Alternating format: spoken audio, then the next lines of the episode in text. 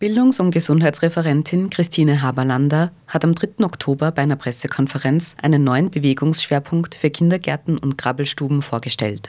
Dieser soll innerhalb des Projekts Gesunder Kindergarten und gesunde Krabbelstube umgesetzt werden. Sie erklärt, auf welchen Prinzipien diese gesunden Einrichtungen beruhen. Es geht aber nicht nur um das Vorbereiten zum Beispiel auf den Schulalltag, sondern es geht auch darum, dass wir den Kindern im Rahmen äh, der Krabbelstube im Kindergarten auch bewusst machen, dass Bewegung etwas ist, das unglaublich viel Spaß macht. Dass Bewegung etwas ist, das gesund hält und ähm, das wollen wir auf spielerische Art und Weise vermitteln. Wir haben dafür das Projekt Gesunde Krabbelstube, gesunder Kindergarten ins Leben gerufen. Das fußt grundsätzlich auf drei Säulen. Zum einen auf der psychosozialen Gesundheit. Wir haben insbesondere durch Corona gelernt, dass das immer wichtiger und wertvoller für die Kinder ist. Sie alle erinnern sich, indem die Kinder lange getrennt waren von den Freundinnen und Freunden, ist das vielen auch schwer gefallen. Umso notwendiger ist es, dass die Kinder regelmäßig natürlich auch in der Krabbelstube und im Kindergarten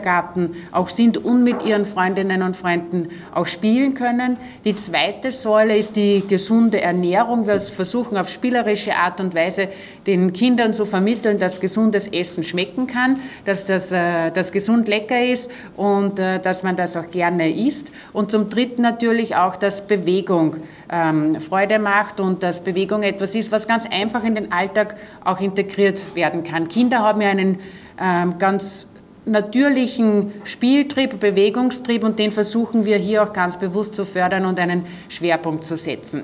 Für Haberlander ist es auch wichtig, dass die Ansätze bei den Kindern zu Hause ankommen. Ehrlicherweise ist es natürlich so, dass wir mit unseren Kinderprojekten auch versuchen, die Eltern und die Großeltern zu erreichen. Sie sind da die Multiplikatorinnen und Multiplikatoren. Wenn sie dann nach Hause gehen, erzählen sie hoffentlich ganz begeistert, äh, was sie denn gespielt haben und wie super das, das war, dass sie sich bewegt haben und miteinander einfach auch Freude gehabt haben, sodass die Bewegung auch in den Alltag zu Hause integriert wird. Haberlander stellt den Bewegungsschwerpunkt vor, der heuer umgesetzt werden soll. Sie sagt, dass immer mehr Kinder in Krabbelstuben betreut werden und darum ist es wichtig, dass dort schon gesunde Bewegung gefördert wird.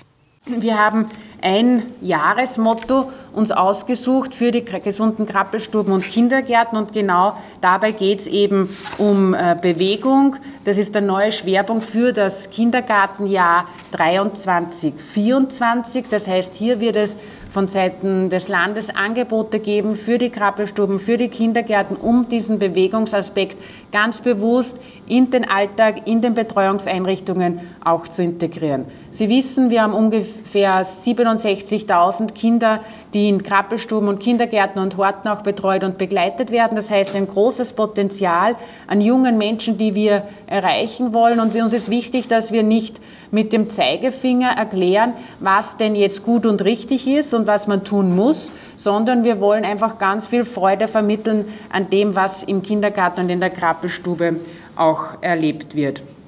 Wir haben eben über 60 Prozent der Kindergärten in Oberösterreich, die jetzt schon als gesunder Kindergarten zertifiziert sind.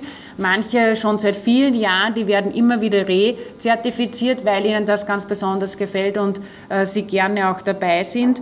Und äh, wir haben auch schon 97 Krabbelstuben, die am Projekt beteiligt sind. Das ist insbesondere natürlich äh, für uns ganz besonders wichtig, weil immer mehr Kinder in der Krabbelstube auch sind, immer mehr Pädagoginnen und Assistentinnen in diesem Bereich auch arbeiten. Das heißt, das Bekenntnis zu einer gesunden Umwelt, auch gerade in diesem Bereich, ist für uns ganz wichtig. Es wird zwei Pakete geben, die Expertinnen werden dann näher darauf eingehen, die wir von Seiten des Landes den Krabbelstuben und Kindergärten auch anbieten in ganz unterschiedlich vielfältiger Art und Weise.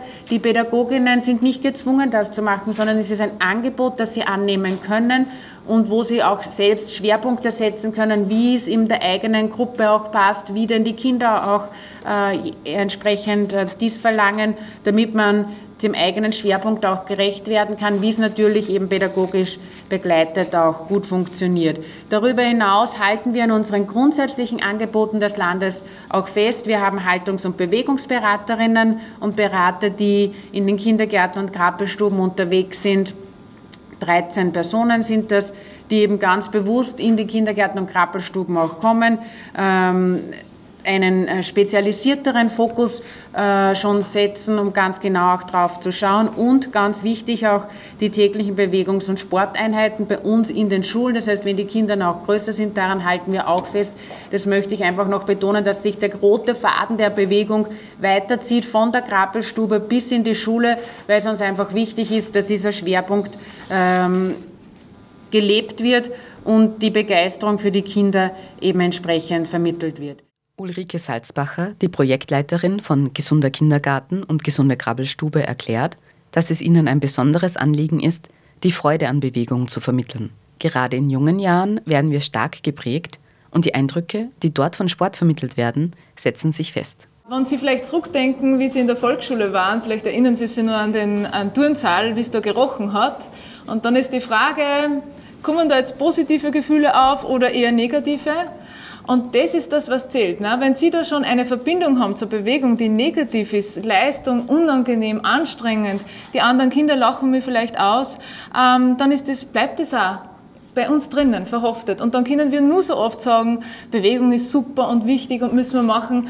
Wenn man nicht wirklich das mit äh, Freude macht, dann äh, wird man es einfach nicht schaffen, dass man das jeden Tag umsetzt. Die Sportwissenschaftlerin Margit Wachter erklärt, warum körperliche Betätigung für Kinder so wichtig ist. Neben längeren Aufenthalten und langen Aufenthalten in der freien Natur ähm, Kinder Bewegungs, ähm, Bewegungsangebote benötigen, die ähm, vielfältig sind, die kindgerecht sind, um, um sozusagen ihren, äh, um sich selbst und ihren Körper zu spüren, zu erfahren, ähm, damit so die Bewegung unmittelbar ähm, die wohltuende und angenehme Wirkung von Bewegung unmittelbar wahrgenommen werden kann und, und erlebt werden kann von den Kindern. Es werden dabei Entwicklungsreize gesetzt, auch für das Gehirn, für die äh, kognitive Entwicklung.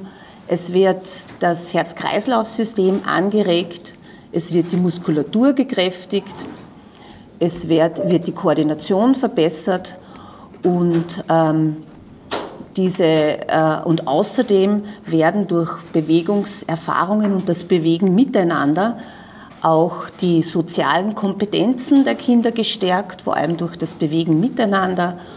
Und äh, langfristig werden natürlich auch die, der Selbstwert und das Selbstbewusstsein ähm, für entwickelt, gut entwickelt für die Kinder. Das heißt, das Vertrauen in sich selbst und in ihren Körper wird entwickelt. Wachter bemerkt in ihrer Arbeit, dass Kinder immer weniger Bewegungsabläufe können, die früher als selbstverständlich gegolten haben. Ich sehe es in der Schule, das ist ja mein, meine, meine Kerntätigkeit. Und ähm, Kinder haben, also man, es ist sichtbar, wenn sie in die Schule kommen, äh, weniger Bewegungserfahrungen gesammelt in den ersten sechs Lebensjahren. Ähm, Corona hat das noch einmal ein bisschen verstärkt. Ich will nicht wieder damit anfangen. Es ist jetzt wieder äh, auch unsere Arbeit und unsere Aufgabe, Bewegungssituationen zu schaffen, Bewegungserlebnisse zu schaffen, wo das wo diese Defizite auch aufgeholt werden können. Dass es ganz, so, dass es ganz möglich sein wird, das, das glaube ich nicht. Aber wir haben da der, ich bin 30 Jahre in meinem Beruf tätig und da sieht man so alle sieben, acht Jahre so Sprünge, wo Kinder dann sie mittlerweile sehr, sehr schwierig, einfache Bewegungsaufgaben oder das halt früher einfach war, ähm, zu lösen. Rolle vorwärts äh, ist das klassische Beispiel, wo wo möglicherweise, weil sie sich schon so schwer tun, die Erfahrungen fehlen, die man im Kindergartenalter sammelt, worunter rollen, ähm, in allen Ebenen äh, springen und, und Bewegungserfahrungen spielerisch zusammen. Also da sieht man schon äh, Defizite.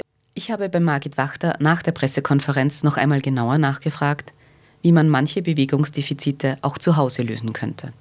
Mich würde interessieren, warum es jetzt mehr Defizite gibt als früher bei der Bewegung von Kindern.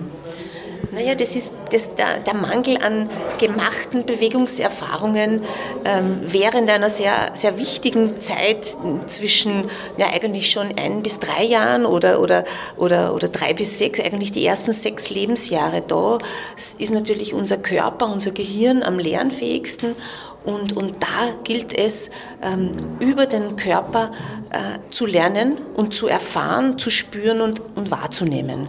Und dann, äh, und, und gerade den Körper und dann sozusagen auch motorische Fähigkeiten und Fertigkeiten äh, zu erlernen, um das erlernen zu können.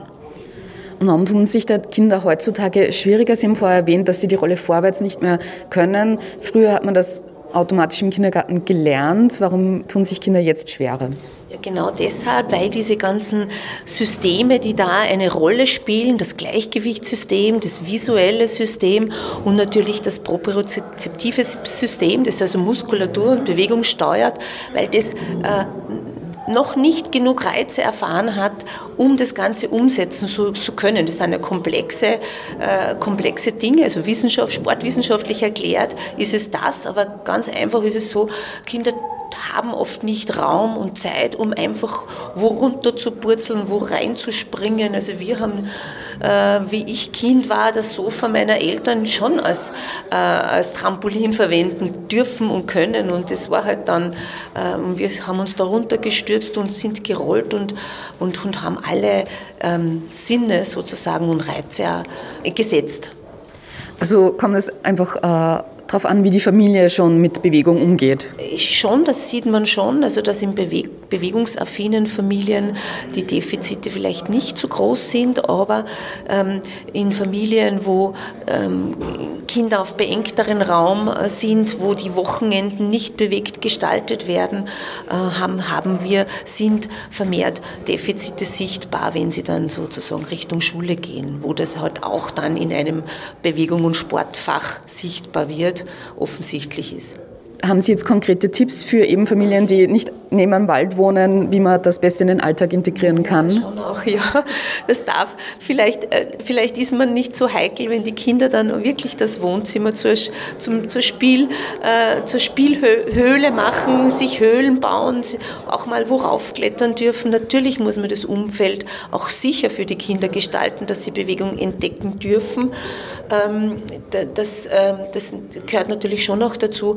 Ähm, nahegelegene Parks sind immer wichtig, Ausflüge am Sonntag zu machen und nicht, vielleicht nicht ins Einkaufszentrum, sondern eher in, in den nahegelegenen äh, Park oder Tierpark, wo halt auch Schritte gesammelt werden, wo Kinder mal vorlaufen dürfen, zurücklaufen, einen Berg hinauflaufen dürfen oder mal äh, oder äh, schaukeln können und ähm, ein Grundbedürfnis zum Beispiel Höhe erklimmen und von oben hinunterschauen. Ist ein primäres kindliches äh, Grundbedürfnis. Und ja, also einfach Familienalltag bewegter gestalten. Weniger im Auto, mehr, weniger im Einkaufszentrum, mehr in der Natur, auch wenn ich in, in, in Wohnungen aufwachse und die Wohnung den Kindern auch zur Verfügung stellen. Sicher natürlich, dass sie sicher ähm, Bewegungserlebnisse erfahren können. Das wäre so meine, das wäre jetzt so meine Vorstellung, äh, dass es auch da möglich ist. Glauben Sie, dass es da auch schon ein Problem ist, dass die Eltern nicht mehr wissen, wie, sich, wie gesunde Bewegung ausschaut oder einfach einfache Bewegung im Alltag sie auch nicht wissen, wie sie das integrieren können. Könnte natürlich teilweise auch sein, aber ich gehe, gehe, also was ich beobachte bei jungen Eltern ist es, dass sie sich dem Kind nicht so sehr widmen, sondern mit äh, sich selbst auch und mit den digitalen Medien oder mit dem Handy beschäftigt sind. Also die Zuwendung und, und ähm, ein Kind hochzuheben, zu hoppern oder zu, äh, mit dem Kind an der Hand äh, zu hüpfen und auf dem Spielplatz aktiv äh, zu sein, das ist, das ist das, was mir schon da auch ein bisschen fehlt. Da muss ich keine großartige ähm, Sportausrüstung haben oder keinen großartigen Sport, äh, Bezug zum Sport haben. Die Zuwendung und auch das, das Wissen vielleicht darüber, darum ist Elternarbeit auch wichtig, dass es oft sehr, sehr wenig bedarf, dass ein Kind sich über ihren Körper auch äh, positiv entwickeln kann und motorisch und Bewegungserfahrungen sammeln kann kann dann der Kindergarten das ausgleichen, was zu Hause fehlt sozusagen? Kann sicher nicht hundertprozentig, aber doch sehr viel. Und äh, ja, wir gestalten damit mit, mit, mit Bewegungsangeboten und auch mit der Information der Pädagoginnen über die Bedeutung ein bewegtes Umfeld, wo teilweise ja Kinder doch sehr, sehr äh, viel Zeit verbringen. Und das ist schon eine, eine sehr, ähm, würde ich sagen, auch eine sehr wichtige Aufgabe, gerade als Bewegungsexpertin, weil das, was sie da lernen und erfahren, äh, prägt sich schon auch ein. Gerade wo in Zukunft Kinder immer mehr in der Betreuung äh, sein werden. Dankeschön. Gerne.